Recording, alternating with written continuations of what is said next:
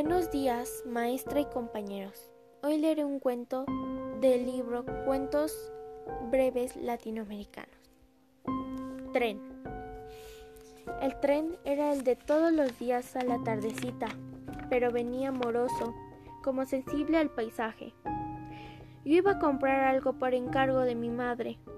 Era suave el momento, como si el rodar fuera cariño en los lúbricos rieles. Subí y me puse a atrapar el recuerdo más antiguo, el primero de mi vida. El tren se retardaba tanto que encontré en mi memoria un olor maternal. Leche calentada, alcohol encendido. Esto hasta la primera parada a Edo. Después recordé mis juegos pueriles y ya iba hacia la adolescencia, cuando Ramos Mejía me ofreció una calle sombrosa y romántica con su hija dispuesta al noviazgo. Ahí mismo me casé, después de visitar y conocer a sus padres y el patio de su casa. Casi andaluz, ya salíamos de la iglesia del pueblo. Cuando oí tocar la campana, el tren proseguía el viaje. Me despedí y como soy muy ágil, ágil lo alcancé. Fui a dar ciudadela, donde mis esfuerzos querían radar un pasado quizás imposible de resucitar en el recuerdo. El jefe de estación, que era un era mi amigo, acudió para decirme que aguardara buenas nuevas, pues mi esposa me enviaba un telegrama anunciándolas. Yo pugnaba por encontrar un terror infantil, pues los tuve, que fuera anterior al recuerdo de la leche calentada y del alcohol. En eso llegamos a Linares.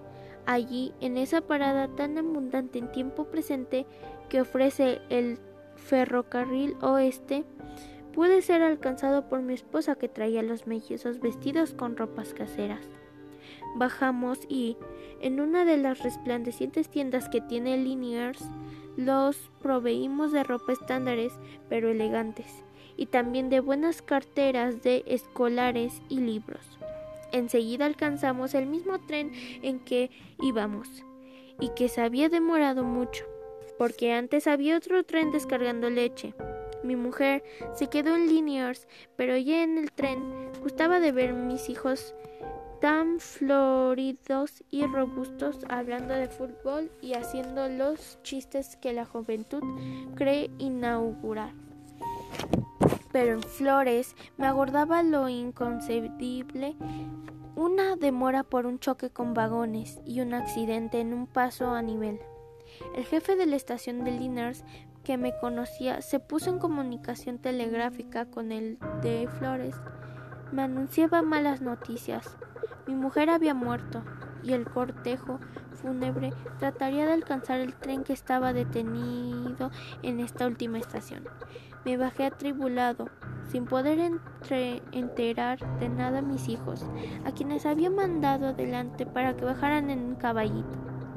¿Dónde estaba la escuela? En compañía de unos parientes y allegados, enterramos a mi mujer en el cementerio de Flores, y una sencilla cruz de hierro nombrada indica el lugar de su destensión invisible. Cuando volvimos a Flores, Todavía encontrábamos el tren que nos acompañara en tan felices y asiagas andanzas. Me despedí en el once de mis parientes políticos y, pensando en mis pobres chicos huérfanos y en mi esposa difunta, fui como un sonámbulo a la compañía de seguros, donde trabajaba. No encontré lugar.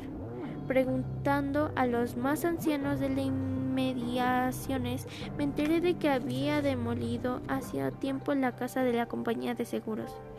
En su lugar se erigía un edificio de 25 pisos. Me dijeron que era un ministerio donde todo era inseguridad, desde los empleos hasta los decretos. Me metí en un ascensor y ya en el piso 25 busqué furioso una ventana y me arrojé a la calle.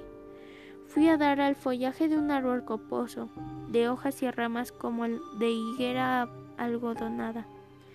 Mi carne, que ya se iba a estrellar, se dispersó en cueros.